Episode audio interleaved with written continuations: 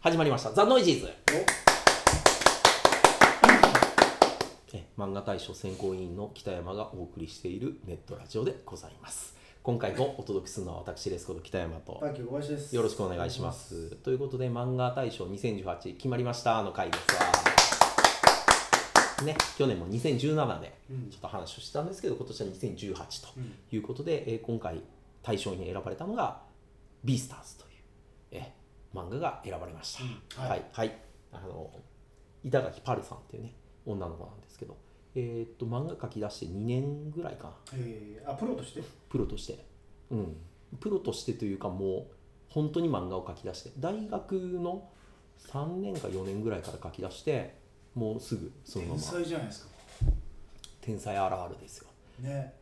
とんでもないです。で書いた初めての連載漫画。うん。でいきなり漫画大賞。の。の大賞を受賞したっていう、まあもうちょっと異世界ですね。ここまで来ちゃうと、でまあ何回かこれノイズーズでも語ってましたけど今回のノミネート作の中でこれやろうなって最初から僕は思ってました、うん。はい。これが1位になるんだろうなと、ええ。ちょっと変な話ですけどダンジョン飯にはもう入れにくいんですよ。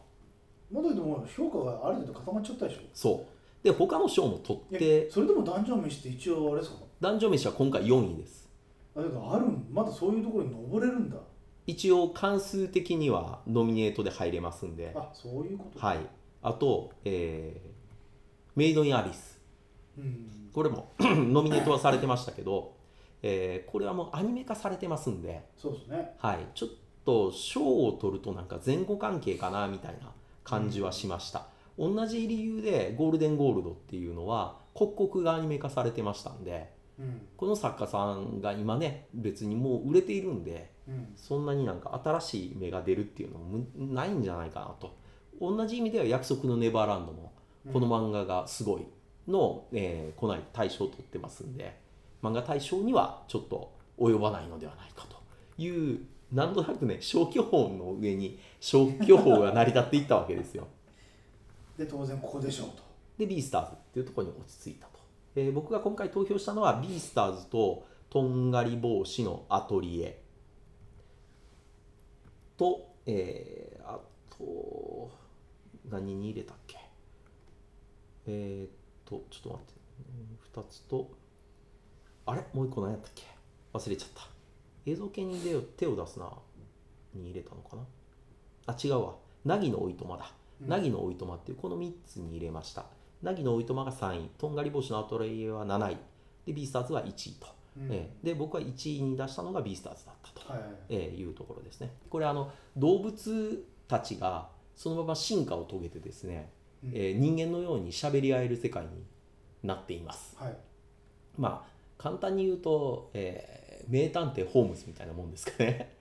ああ、ええ。なんかだけどイメージで言うと最近だとパッと見たビジュアルだとズートピアみたいな感じなんですか？あズートピアです。すいません。なんかいろんな動物もいて、まあ、はい。はいあともしくは、あージャングルブックじゃねえやなんかまあまあなんかそうんそうないやいやズートピアすごい近いです、うん。要するにその動物の特性みたいなやつがいろいろ出てくるんですけどもうちょっと踏み越えたところで話をされてて、肉食獣たちっていうのはやっぱり肉食わないといけないじゃないですか。ですね。で一応その未来世界ではあの人工的にこう食べるものが肉がああの作られるよそうこにまでもうはい。進化して進化してるんですけどみんなどうしてもやっぱり本能が。本能でもうやばい時期があるんですね。うんその時に草食動物たちがやられるっていう事件がたまに起きます。やーってなってそういう殺人殺人？で殺肉獣獣がやったんじゃないかそうそう肉食獣がやったんじゃないかって。やっぱり肉食と草食っていうのは一緒にいてはいけないんじゃないか論みたいなのがあって、はいはいはい基本的には学園ものなんですけどうん。学園の演劇部っていうのを中心にしてうん。話は進んでいくんですけど第1話で、ま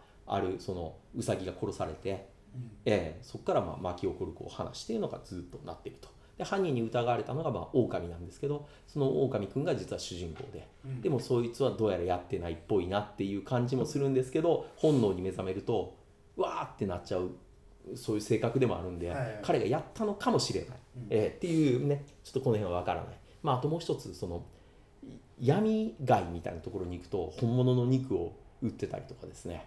あとその装飾でもうあのまあ言ったらルンペみたいなやつが「わしの足をかじっていいよ」とかいるんですよ。は何円で肉食べさせてあげるよとかね。ちょっとこう怖い、うん。うん、そういうねあの光と影みたいなのをしっかり描いていたりもします、うん。あと動物同士ああいう世界でいるじゃないですかこれがまた問題になってくるのは、えー、と移動物同士のセックスです。うんっていうのが実は描かれていてあの遊びでは違う動物とセックスすることっていうのが実はあると、うん。うん、生殖のためなら同じ種族同士になるんですけどそうじゃなくて肉食と草食もしくは草食で違う動物同士たちがセックスするみたいな世界も結構あったりとかですね、これまあ「週刊少年チャンピオン」でやってるっていうのがまあちょっと怖いんですけど、ええまあ、チャンピオンじゃないと逆にできないうんのかなみたいなところがあってこの漫画っていうのがまあ選ばれました。なかなか面白いうん。うん、漫画ではあります。で、えとんがり帽子のアトリエっていうのは、まあ、ともかく絵が細かく描かれていてですね、うん。もう一枚一枚の絵がもうイラストレーションみたいな感じなんですよね。はい。だからもうこれはね、うまいとしか言いようがないですね。かつ、まあ、漫画も面白いと、うん。うん、これはこれですごい才能やなと思いますんで、まあ、近日中に違う賞はなんか取っちゃうんでしょうけどね。うん、まあそこまでなんとかねあの何かの賞に取るまでこういうノミネートが続くんだろうなとうん。いう感じはあります。あとはまあ凪のおいとまっていうのはまあ単純に漫画的手法として面白かったです。無職の女の子っていうのがまあ自分なりの生活の知恵とか働かしてまあ暮らしていくんですけど、はい。そのアパートの中の住人たちとのねエピソードだったりとか、まあ、元彼っていうのがまあ出てきて、うん。えー今の彼氏とか、まあ、いろんな人間関係あるんですけどそこまでドロドロしてなくてですねなんとなくこう日常的にありそうな話というのが、まあ、延々展開されるというような話ですね、まあ、これ3つにあの出したんですけどあのさっき消去法って言いましたけどそれだけでも語れないことがあったっていうのが今年の傾向でねあの完全なるねエンタメ漫画っていうのがねだんだん排除されてるなという感じはします。うん。要するにあの普通で言うと変化球みたいなやつの漫画がなんとなく漫画読みたちにすごく好かれている傾向がはい。あってですねえ賞を取るような漫画っていうのはなんかちょっとひねてないといけないのかみたいな感じになりつつあるんじゃないかなっていうのがちょっと今回の2018見てた傾向ですね。ほわどうしたんですか？パイプ椅子はきつい。いえああそうでしたか。あなんやったらこれと変えましょうか。は北山さんは重役ですから。い 何の話なんですか？ええまあいいんですけど。結局ねここそうそう座り位置的にこういう感じだったんですよね。ええ。じゃあ配給会社の誰か話していただきましょうか。あいいですよ。ヒントを言いましょうか。回をばらせばバレない えーっとヒントですね。彼はそうですね。ちょっと茶髪で。はい。年齢は、えっと、僕と同じぐらい、はい、ですね。やばいですね、えーかつて僕が手掛けた T シャツの宣伝を担当していました、えーはい。第3ヒントまで出ました、えーそして前前回のヒントも参照にしていただければ、大体は。本当に B スターズがいたって。ええ あいつは獣ですね。え獣じゃないよそれ。極めて人間ですよ。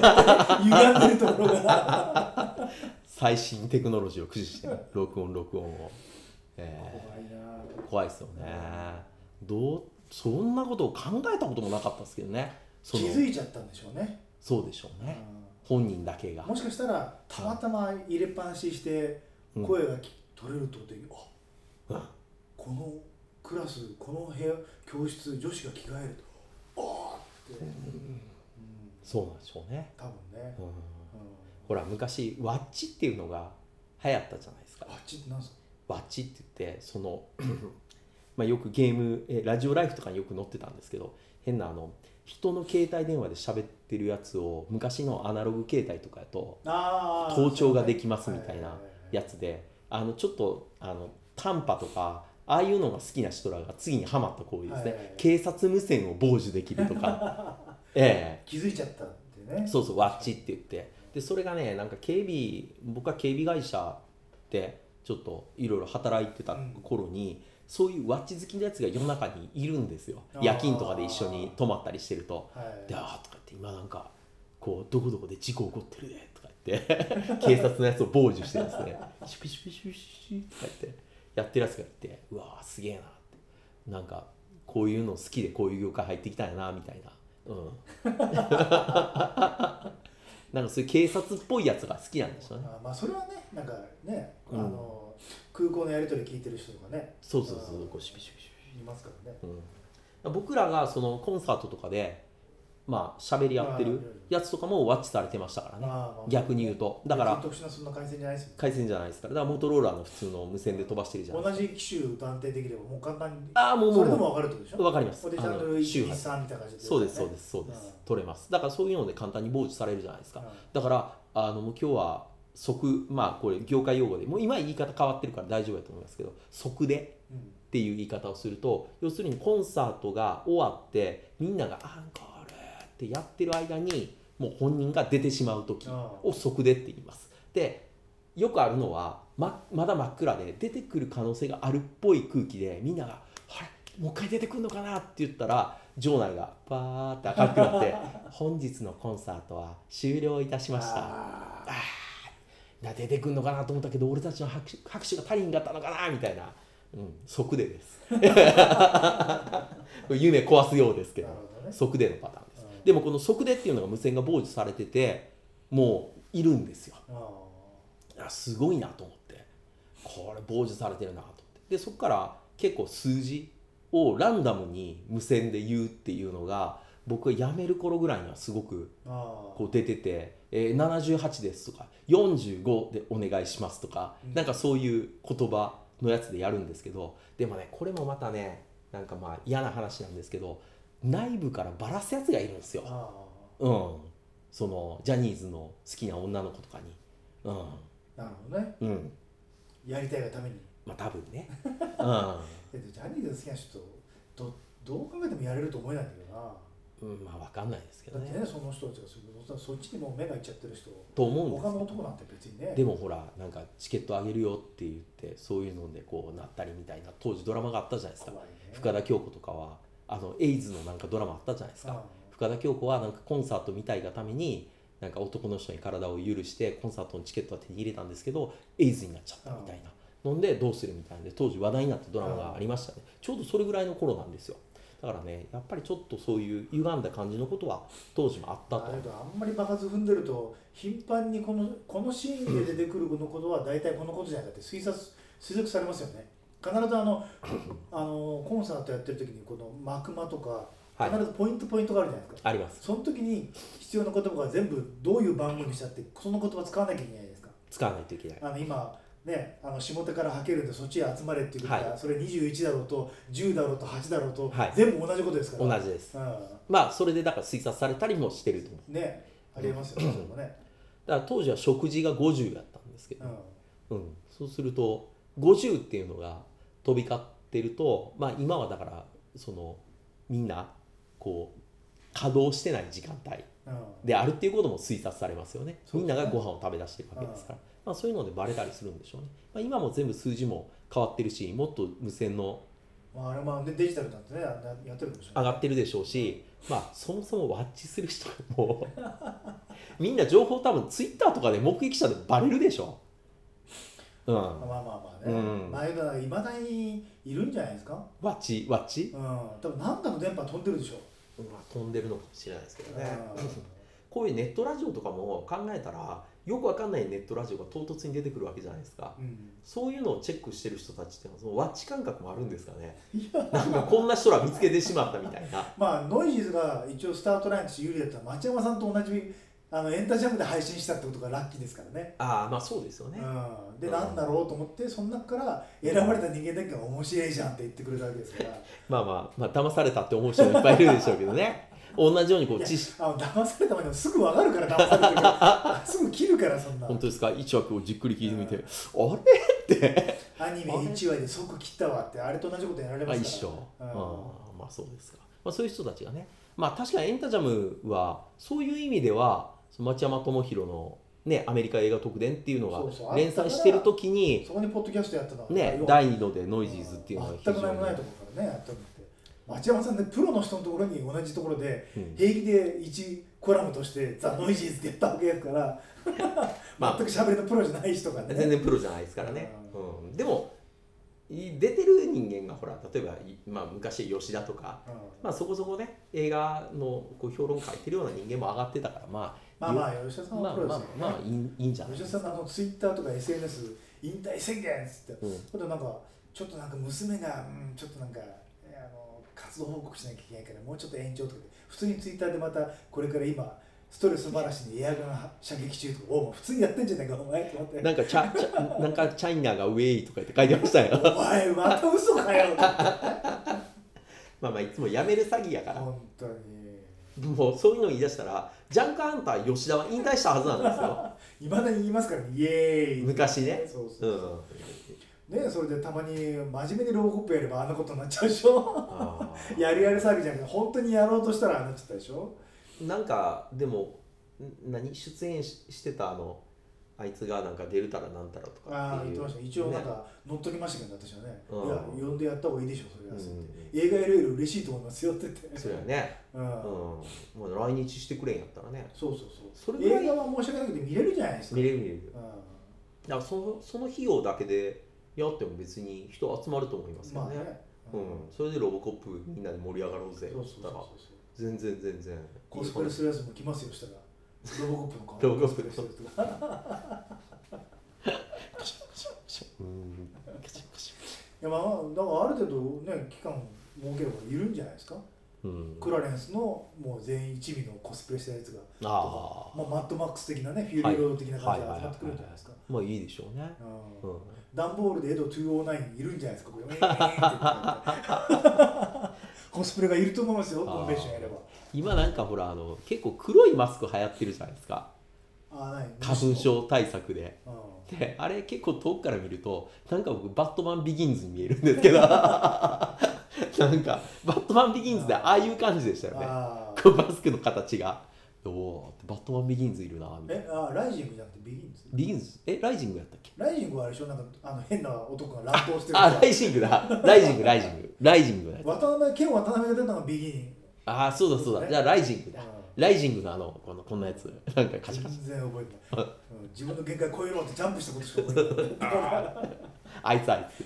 久しぶりに見たら面白いのかな、多分面白いんじゃないですかね。うんと思いますけどね、うん。まあ、ともかくえあっと。何でしたっけ？漫画が最近あまりにも通好みになりすぎてるってこと？なりすぎてる感はあるんです五等分のなんか五等分の花嫁花嫁みたいなものがないってこと、いやそういう漫画はいっぱいあるんです。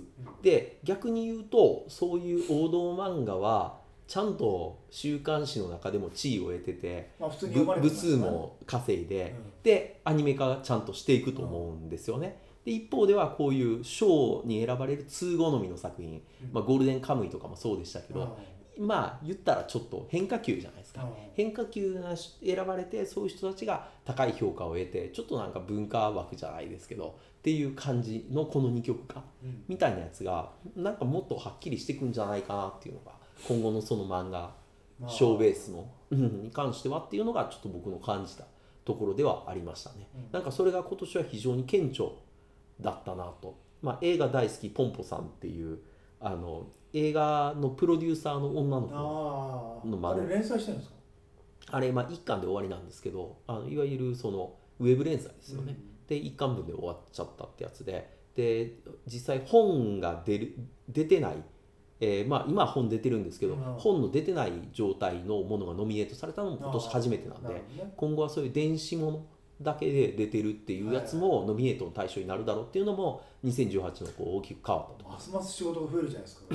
読まなあかんものは増えていくでしょうね。ねうん、なかなかなかなかですよこれ。うん、で漫画読みとして非常にこういうその凝った漫画は実際は疲れるんですよね。まあね。うん、でもまあやっぱこういうところに来るかっていう感じはありますね。うん。去年僕バトルスタディーズとかあのちょっと野球漫画とか入れたんですけどやっぱそういうのがこういうところにはもうちょっと入ってこなく、うん、なってきつつあるのかなと。なるほどね、去年サッカー漫画一つ入ってたんですけど、うん。それもなんかディフェンダーになったりとかうん、こうストライカーでわーいじゃないんですよ。はいはいはい裏方のね。そうちょっと裏方って言ったら悪いんですけどまあ今までならねストライカーでバシンって決めるようなやつがっていうところじゃない、うん、感じのやつっていうのがこういうところのノミネート作に選ばれてくるっていうのがまあ傾向としてはあるんやなという。うん、だからあーまあネットラジオとかもそうなのかもしれないですけどね。もしこう昔ならば、まあ、ネットラジオポッドキャスト、まあ、こういう評論のやつっていうのも主軸がもっと昔違うかったとは思うんですよ。うん。昔はこれ面白かったですねっていうのが主軸やった淀川長春さんたちの記念順とかの、まあ、大きな時代からそこからこうだんだんだんだんこのねこの映画がえーっとすごいとか映画秘宝うんっていう時代が来てあのこの絵はだんだんあのゴシップに走りすぎちゃってちょっと没落していっちゃって映画秘宝っていう、まあ、ところの特に町山さんですよね、うん。本当は映画秘宝はそうじゃなくて実は準系譜でなんか今まで評価してなかったバカ映画をヤッホーっていうのが映画秘宝をやったはずなんですけど、町山さんのカラーリングっていうのはちょっと違うじゃないですか実際は。うんあの圧倒的にいろんな資料を元にして映画っていうののこう見方を一側面だけじゃなくて二側面も三側面ももういろんな面から切り取ってこの映画の面白さっていうのをもっと知ってもらおうと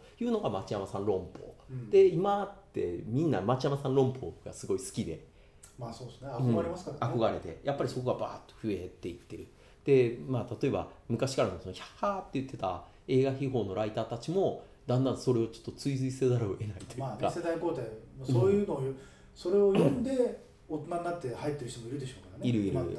今の評論はね、うんそういう人たちのなんかこう増えてきた感っていうのは出ているんですけど、まあでも一方で多分普通にこれ面白いなみたいなやつを聞きたい普通の人もたくさん僕はいらっしゃると思うんで、まあまあね。うん。それがやっぱりなんかまあ主流じゃないけどまあおそれをいうことをしゃべる側がまあクリエイター側じゃないんだけど正直言って評論家なんてうん。申し訳ないけど、作ってるわけじゃないから。違う違う、ただそういうことはやっぱどうしても面白いから、うん。そういうこと発信する人はそっち行くと思うんですけどうん。受け手はちょっとまあそれが好き大好きな人がいっぱい生まれれば逆に言うとそれがもうそのうるさいって人も絶まあ対、トゥーマッチになるでしょうね、うん。だからまあなんか最近。もうみんな、えーそうかもしれないけども、ネットで見てるとだからどうしたんだよってことばっかなんですよ正直言って、まあだからある程度そういうのはまあ調べりゃ出てくるんで。うん、ね。そうそうそういうことなんですよ。そうそうそうそう。でそういうこといっぱい言おうってボソボソボソボソしゃべってくるのがツイッターとか見てるとそれだけいっぱいいるから、うん。同じことこれうるせえって話なんですよ分かったよだからまあでもたまにやっぱり見てるとこう面白かったりはするんですよね。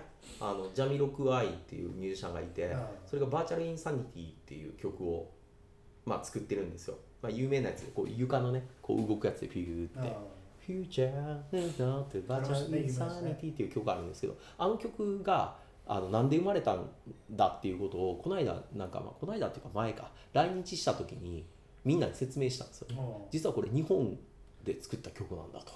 みんな「へえ」とかってなってでも英語で言ってるから全然みんな分かんない。うん。で後で翻訳されてみんなが驚いたっていう、うん。あの札幌にライブに行ったらしいんですね。ジャミロクアイが、はい。で札幌にライブに行って彼はもともと寒いところに住んでる人間やから別に普通の街やと思ってパッて来たんだけど大都市のはずやのに誰も人がいないんですよ。うん。地上に。うん。は「えっ!」っていう。すごいって。俺しかいない街なのかみたいなぐらい人がいなくて。い冬に行ったんですね。不意に行って。でおかしいおかしいと。で一人歩いてきてる人がいたからもうなんとかゆっくり英語で喋って「すいません」と「これはみん人がいない。なぜ?」っていうのを聞いたら「うん、うん、あはいはいはい」っていうので地下に連れて行かれた。ああ近くにね。で地下に行ったら地下に街があったと。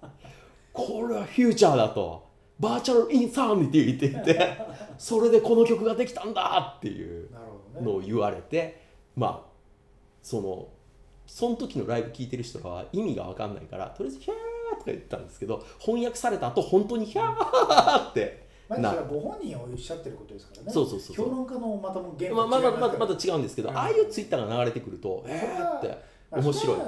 うん。やっぱり、まあ、申し訳ないけど勝手に分析してる人とやってる人が言ってるだから本当に作ってる人とそれについてまたいろいろ分析する人とは違いますからね、うん。あ申し訳なくてやっぱり作ってる人はつまんないものであっても偉いですから私の中では、もうどんなものを作ってるそうですね。もう生み出してる人まあまあでもほら町山さんの場合はほらインタビューして実際こういう映画見たんですか？こういう映画で育ったんですか？っていうのも聞き出してからこう論法的には引き出していると私ころは。の中でそれも、うん。町山さんやっぱり自分の中でいろんな補正をしてどんどん頭良くなってるかあらあそうですね。俺はちょっとあれを聞くときはそれが本当じゃなくて町山さんの楽しい話っていうふうに考えないとあれは俺は正直言っておいしちょっとあのまま系統するのは危ない信じるのはちょっとそれはおかしいんじゃないのって、うん確かに確かに、うん。それはそう思いますよ。それは町山さんレベルまでって言っちゃうと頭の中でどんどんどんどんこれともそうなんうあのピンボールゲームみたいになっちゃってると思うピピピピピーンって。でこれとこのうん昔60年代にあったこの実写は同じであるみたいなことをやっちゃうからやっちゃいますよね。それって直接関係ないけども、うん。で自分も多分そういうスタンスで言ってるはずなんだけど受け手はそこまでいかないと思うんいですよ。かないですよね。そうするとこれはこういう60年代のあの時代背景とこれはもう密接な関係があるんだみたいな感じで受け取るのが俺は最近危険で嫌なんですよ、まあ危ないですよね。ただやってることは面白いからそれは別にいい、うん。ただちょっとやっぱあ受け手側がやっぱり逆に言うと町山さんのことを本当になんか健全に楽しむためにはやっぱり自分の鍛錬が必要っていうところがちょっとどうなのかなってちょっと敷居が高すぎねえかっていうのがね、うん勝手に歴史を捏造することになっちゃいますから。まあだからそのまあここまあなんでこういう話するかというとノイジーズのその立ち位置を最近よく考えててちょっと前までね僕はやっぱりスキルとか磨きたいなっていうふうに思っていたんですよ。やっぱり聞き手の人もいるからある程度のやっぱり情報というか小話的なやつも自分の中で勉強して聞いた上でこういうとこ挑んででみんなのこうなんかやつに対してこうどうこうああこうやると思ってたんですけどなんかこの間その 用意して稲尾 D がいろいろ持ってきてうん。でやってるやつを見てまあこれはこれで一ついいんやけどももうちょっとやっぱりフラットに面白いでもいいんじゃないかなと。前から言ってるから。いやいやいやいいんじゃないかなっていうところにいやもちろんそれをよなんかなんとなくピンときてピンとこなかったのかなんかそういうスタンスもありなのかなと思えるようになったってこと話？そうそうそうあじゃなくてあまあちょっとこう難しいんですけど、うん。もうちょっとやっぱり熱量が必要なんだなっていうことです。そのなんか小手先のテクニックうあもちろんいるんです。いろんなやつあるんやけど、うん。結局やっぱり好きっていう熱量があって語らないとあのそういう勝負の仕方をこのラジオはやっていかないとなんか先がないなという感じがするんですよ。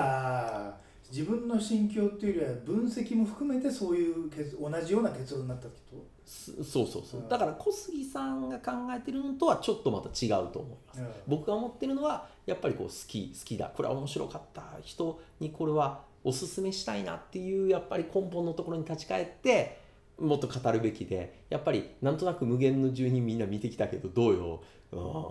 腰が入ってねえな とかっていうああいうなんかこうなんかいろんなね言葉を借りてあの映画に比べりゃこうだったなああだったなっつって終わりってなっちゃったら、まあ、あれはあの回でもう別に後悔はないですけど、なんかやっぱり熱量的なところではちょっと違うなと。うん、だからもうちょっとこれは面白かった。これがどうだった。五等分の花嫁はこういうやばさがあった、ね、こういう雨上がりのようには隔離すべきだと。こういうね話をやっぱりカカーッとこうカまあ、カーッとあれ本当に冷静に聞いても北山さん病気だと思うんですよ。なんでですか？それはまあ、と本当にしないやらないけど。違う違う隣の部屋でフラッシュがパカーの方がおかしいでしょ、いやいやあれは多分ね、えこの世界が偽りのものだと俺気づいたんですよ。ああ。うん。どうせやったら今度作り変える世界はうまいステーキが食いてえなって。これが現実だろっていう、北山さあんがプールの飛び込み台とかでこう立ってますから、あれ前に見たようなこの光景みたいな、それ？そっちでいいの、うんまあまあねだだから最近そういうふうに思う。やっぱり熱量は大事だなと。初期衝動的に、うん、最初はやっぱり好きなことだけ語り尽くすってやってたのが最近はなんかこう話題になってるからこれもやりましょうか。でも実際僕そこまで実は熱高くなかったんですみたいな。そういうのもねなんか1000何回あると まあ何回も言ってくる無限の中になぜあそこに上がってたのか俺ら今までよくわかんないですからね。仕方ないですよ。なんか送ってきたんやもう 取ろうぜってそれやでうよそれでやろうぜって来たんやからまあ井戸間のしゃあないですからみたいな。俺があのテンションは仕方ないと思うんですよ、もう最初から乗り気じゃなかった、はいはい。だけど、まあ、北山さんもいいんですよだから。いや僕は言われてやった人いいやだけどあの二人は何なんですか？それを言うんだったらね。ええ。まあ誰が魔女狩りするつもりもないんだけど、うん。じゃあなんでそれを送ったのお前って。そういやいや廃炉にすればよかったじゃん。そうそう言うだけ言ってきたらねいや俺もダメだな。そうそういや俺もですよ。でそのうちねあの、べまあ、あの藤子不二雄さんの漫画の話になるとずっと雑誌読んでるわけでしょそれは特定するからやばいよ。それは特定するからやあのばい二人ってたらどっちかですから。いやあと二人とも引っ張ってはなかったですあの時議論に関しては。え引っ張ってはなかったですね、うん。北山さんが引っ張ろうとしてもともとあの熱量熱量と絶対量が少ないから、あの引っ張ってくうちに力がだんだんと衰え始めていやどんどんとなんか、うん。潰されるからもうしゃあないですよね。それでプラスね、ええ。でも僕はあの映画別に悪くはなかったんですよ。悪くはなかったけどそのなんか いやいやその時にいやあの二人がもっと盛り上げなきゃいけないんです好きだっていう気持ちをなんか増幅させることができなかったっていう意味では寂しい回なんですよ。あれは。うん。そういう意味でまあ、本当にやっぱり好きじゃなかったってことですよだからうわーっていう。あそこまでのそうそこまでの熱量にはいかないだから申し訳ないけど仕事的にちょっとそうそうそう盛り上げたら仕方ない。その送ってきたデータをねあデータとかあのレ DVD をね貸してくれたね、うん。あれが。うん、がまあまずかったってことですがなぜかあの強烈に否定するわけでもなく 強烈に応援するわけでもなくなぜか一歩ひ一歩も二歩も引いたところからや喋ってで俺はもともと面白いと思わなかった。俺がいたから。本当ね困るのは無関心なんですよ。無関心っていうのが一番困るわけですよ。もう。だから関心がある話をしようとするんですだから。そうそうそうそうそう。だからねそういう意味で今後は放送をこうやらなければいけないなっていうのを最近こうひしひしとこう感じてるわけですよ、まあまあね。この間プロレスの回を撮って流して、ね、で作者さんからも「ありがとう」って言って。熱量もらいましたっていうね言葉をいただいたじゃないですか、うん。あの回をまああのコメントをいただいた上でもう一度聞き直したんですね、うん。いや実に楽しそうにね全然知識がどうこうじゃないんですよね、うん。俺らはプロレスが好きやったと、うん。ええいうことですよ、うん。ええ泉田さんはねこうガリガリガリってやっていつか千光たちの詐欺を暴いてやるってあれがいいわけですよ。ガリガリガリガリ。いいんですよ、ええ。どんどん来るなでいいんですよ、ええ。楽しかったでしょ？あのあの漫画、あああれね。ええ。プロレス地獄編。面白かったでしょ、ええあのあプロレスじゃなくてあの漫画が普通に面白くてしかも本当にあった話の一端があそこにあるっていう。いやでもプロレス地獄編を書かれている作者の方は昔プロレススーパースター列伝っていう漫画を書かれててそっちはね本当にレスラーたちの熱いことがずっと書かれてたわけですよ。うん、なんかこうブッチャーはね黒人であるがゆえにねいろいろこうまあ迫害を受けながらねだんだんレスラーとしてのし上がっていったっていうそういうくだりに僕たちは涙してたわけですよ。ええ。でステーキ食う時に「うふふ」って言うんですよ。うふふって。早く食べないようふふって言って。ブッチャーがブッチャーさんケチで有名なブッチャーさんがステーキをご馳走してくれたぞって言って「うふふ」って言って。もうそれがね子供の時見てああ面白いなってあったからその地獄編も面白い。だからあれはプロレス好きな人が書いてるから面白いんですよ、はいはい。徳光先徳光康之先生が書かれてる漫画もプロレスファンたちが出てきてただただあの試合は強かったって言ってるだけの漫画なんです、うん。言ってみたら、うん。言ったらノイジーズですよ、うん。そんなに知識うんぬんじゃなくてこの試合はやばかったってもうまさかの展開でこうなったああなったみたいなやつを言ってるだけのやつを漫画化してる、うん、それをだから30年ぐらい前にやってたわけですよね、これはね読んで違う熱さが僕の中では、まあ、プロレス好きなのはもちろんですけど、まあ、ノイジーズみたいなやつを漫画化にしようみたいなで僕らで言ってたやつはもうすでにあったわけですよね。語り部たちのねそのあれは。しかも連載が打ち切りされてるという。当時ね、えーあの誰の理解も得られず、まあ、一部強烈なファンがいたから、ね今クラウドファウンディングでこう続編がね今連載されだしたので、えーよかったじゃないですか。いやいやしかも当時の話から 続いてますから。あので当時からタイムスリップしてきたんですよ。バーって来たらみんなね「おいおい」とか言って「あの名マッチだった。あれはどうなったんだ?」とかって聞いたら「え？そんなのあんまり今のシーンに関係ないです」「えどういうことだ?」って「いやあったじゃないか。総合格闘技がやってきてプロレスたちが負けていった」って「いや関係ねえっす」って「どうなってるんだ?」って「なんでみんなまだプロレスにいるんだ?」って。いう「わからねえ」ってね。今タイムスリップしたやつが怯えてますからこう。そう途中のクロニクルをこうつなげるための話が今うん。始まったんで、なかなか面白いですよ。ああいう漫画もうん。やってみたらね。まあだからノイジーズはそういう方向に向かおうということを今考えているわけです。はい。暑さの原点に帰ってですね。もう一度ポニーテールは振り向かないとか少女に何が起こったかとかプロゴルファーレイコーの話をちゃんと紐解いていこうと。狭すぎだよ。ね、ヤンスの鏡の話を、うんえーなんであいつは性格が変わったら急に化粧もしてるのかってね、えー最初なんか理由とも理由じゃないもの一応やってますけどね、えまあコインロッカーでやってるって。ー あのチェンジとしてますから。えー途中あのあれですよね。なんかあれ初猫と絵うん。のあのしばき方があまりにもすごかったですよ。ピシッて。あまあしょうがないトトラウマですからね。えピシッピシッピシッ。ええあだっつって。あれぐらいでやっぱり性格ひん曲がるんです子ね供の頃から。ああ俺ばあちゃんにやられてたけど全然大丈夫でしたけどね。いや変わってこうなったんじゃない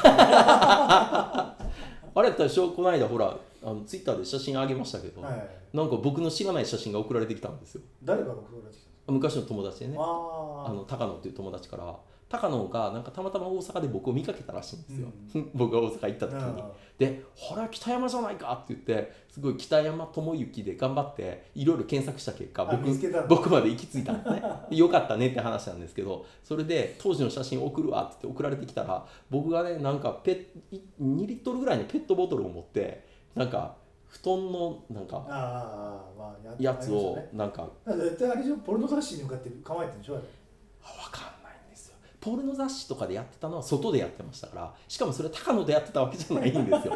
だからね 高野バージョンでまたやったんじゃないですか忘れてるけどあれでもどう見ても僕高校生ぐらいにはなってましたよ。結構な年でしたよ僕。ねね青春もう一度ってもう一回。いやいやいや分かんないですけどね。なんか彼彼曰く炭酸砲だって言ってなんかよく分かんないけど家を占拠そいつの家ですよ。高野の家をなぜかソファーのあれをガッて立ててなぜか僕が占拠してた立てこもってる感じで、ね、立てこもってたらしい。うん。全然何やってるやつまあまあまあまあ何バージョン目の北山さんかわかんないですけどまあそうね、あいつね、ううん、ん、もう生まれ変わってますから、そうですね、うん。そんなことねみじんも思わないですよ。炭酸砲とか。何なの炭酸砲って。はまあそのね。しょうがない。昔のバージョンの北山さんはそういうことがもうすぐ思いつけるぐらいの面白さがあったんです。よあ天才やったんですね、うん。ええ。もう本当にあの時自分で無敵やと思ってましたからね、ええ。今日もあのツイッター上げときましたんであの理工時代のボーリングをする機ああ会、見ました見ました、ええ。うん。すごいなんか笑顔の作り方がもう今じゃ二度とできない作り方ですよね。あの目目を細めずに口だけでニコって笑えるあの営業スマイル。うん。あれはもう理工の時代しか無理ですね。あうん。あんなことできるやつだったんですねあいつ。それはもうえ名営業マンですから。しかもストライク決めてイエスえあいつ誰やあいつと V ネックですよ V ネック。ーまあ俺からねあのまあ友人として言いますとやめた方がいいと思うんですから、写真あげる なんで？いや楽しみにしてくれる人が。心象が結構悪くなって本当ですか？4人ぐらい楽しみにしてくれる人がいるんです4人よぼっちだから。やめた方がいい。だったらその人に送った方が出歩いてみると送った方いがやいやいや突然送られてもびっくりするでしょう。またかよってなるじゃない。こう不特定多数にこううん。軽くなるところです。あんまりなんか俺はいつも肝が冷えます。怖いなこの男。絶対近づきたくねえ当時の僕。とそう、うん炭酸もちょっと可愛かったけどね。高校の僕。あれは友達になるから。社会人無理だねあれね。社会人無理。あれは怖いよ本当急に出来上がったから。うん怖い怖い怖い。ああ急に出来上がりましたからね。ほんとねなんかこう緑のねネクタイしてこうそうそう。ヒュッって感じですからうん。ね、うん、なああいう写真が結構あるんですね。当時なんかみんなやっぱり当時カメラ持ってたんですね。うん。で持ってなんか機体も写ってたやつとかでくれたりするのがあって、あの頃の写真って異様にあるんですよ。あよかったじゃないですか。だから今今の方がっていうかその後デジカメが流行りだしてからの方が意外と今まで写真残ってないですよね。あそのデジカメの写真ってどっかに紛れて消えちゃうじゃあないですか。ね。物理的に端末変わる時に聞いちゃったりそうそうそう物理的にないから。だからそのマーズの初期時代あたりの写真が吉田が放出しない限りは なやばい僕は出てこない。まあかなり爆弾ですけどね。ジャンクアンタ吉田が握ってる写真っていうのは。やばいですね。僕の陰部とかうん。ばっかり撮ってますからねあいつ、うん。ん。気違いですよ。本当に。あいつは。えでももうちゃんとそれもアップしなきゃダメですよ。なんで？いや捕まりますよそれ。僕の陰部が映ってるかちゃんと陰部の形に黒塗りにしてであのアップした方がいいです。綺麗にあのねアウトライン全部らなぞって。む昔のエロ本みたいなやつ。あの黒く塗ってあるやつ。あ漫画家のアシスタント雇ってちゃんとベタ塗りしてもらった方がいいですね。いやいや頭おかしいですからね。本当今今考えても。うん。まだねなんか引退するせえへんとか言ってる方が可愛げがありますよ、まあ当時本当にやばかった。なんかジャジャックアスっていうのが当時始まってなんか MTV で、うんジャッカスやろうぜっつってなんかでっかいカートのところになんか乗って坂のところをガーって下ろうみたいなことを本気でやろうとしてスーパーからカートをなんか持ってきてガラガラガラガラってでキーヤン行くぞっつっていや行かないでしょ。行くぞキーヤンって。いやいやいやいやいやって。当時の僕でもなんかすごい何？いややらんでしょって普通。やれへんからおかしいやろ言ってた。まあよかったですね。言ってた頃のその会った人が要するに盗聴。ねこれでだいぶ限られてきたでしょ。その当時。なるほどね。当時の映まあだけど一番やばいのはその人よね。ジャンカンって吉田じゃなくて。画いや吉田やべえ吉田だってもう厳密に盗撮してますもん。僕のトイレを盗撮してる。盗撮じゃなくて普通に入ってきて撮ってるだけでしょ？違うよ。上からこうやって撮ったりしてるんですよ。うん。あのあれをあの個室ルームをこう いいぞっつって。いやいや何もよくないよ。大好きだったんだよね北山さんのこと。いや怖かったっすね、うん。でもあのゲームラボのね編集長に言われたんですよ。北山さん気をつけてくださいって。吉田さんはね格闘技やってるから北山さんのことが好きだったらね来ますよ。そしたら北山さんどうするんですか？えっ？いやいやいや勝てないでしょ。100キロ近いね柔術使える男がね上から乗っかってくるわけですよ。北山さんは勝てますかって言われて「いや勝てない、ね気をつけた方がいいですよ」って。吉田さんはそういう男です。帰りしな超怖くて「は あこの人男と二人っきり怖えと思って「いや今日も俺んち泊まれよ」いやああああああ怖いね怖いでしょ。まあ、今のところはシャレなねビッグツーですねそのね 音取ってる音マニアのその人とあその当時のジャンカンで吉田あ吉田ね。結局僕だからあの吉田のちょっと弟子筋の起きたダッツンと泊まってました ダッツンのとこ泊まってましたから、起きたダッツンはその後「お前漫画ばっかり読んでるから漫画くんに改名だ」って無理やり吉田に言われて漫画くんっていう名前になりましたから あのねたけし軍団みたいなノリでしたからね。ああの時ね。なんか奴隷みたいなやつが必ずいるんですよね。あれ吉田の周りに。でみんなそのうちあれ？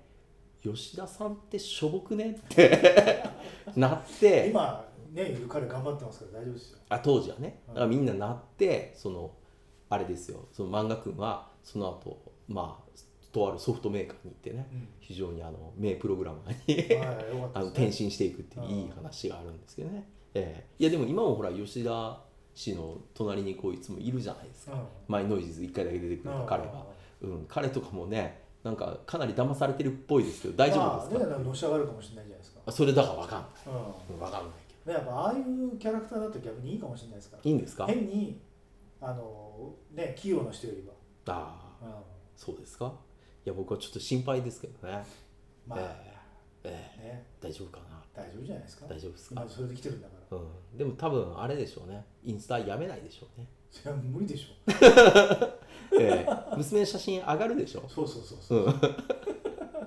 こんなね簡単にやめれるわけよ、あんだけ依存して。これこれアベマ TV 出るんだよとか言って。普通にやってんじゃんお前。って言って普通にツイッター活用してるよああなんかアベマのレギュラーを勝ち取った。うん、らしい。すごいですよ。いやーやっぱ地上まああれも言ったらねもうほぼテレ朝みたいなもんですからね。すごいですよ、うん。もっとはまあもっと早くにそこの地位には行けたはずなんですけどね。やっぱ子供ができたからやっぱりね真人間になったんじゃないですか？そうですね。うんできる前はもうだってなんか言われても「いや俺は出ねえ」とか言って「うん、なんかあそこに義理通すから出ねえよ」とか言って出なかったりね結構しててあもったいないなと。全部出たらいいのに。まあまあよかったじゃないですか。ね、うん、なってました僕もなんか調子乗って断ってましたからね。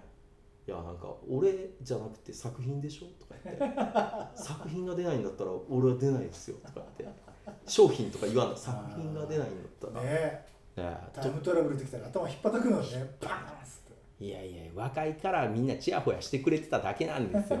その25とかね。6ぐらいのね男がなんかベンチャー企業やってるっていうからみんなちやほやしてただけで。ね、40いくつの男が T シャツ作って頑張るぞ。は 大してあの話題にならないですから頑張ってはるねんなって終わりですからね、えだってその時ね出てればまた違う人生あ全然違うかったでしょ。がね。まあそこからノイジーじゃないと思いますけど。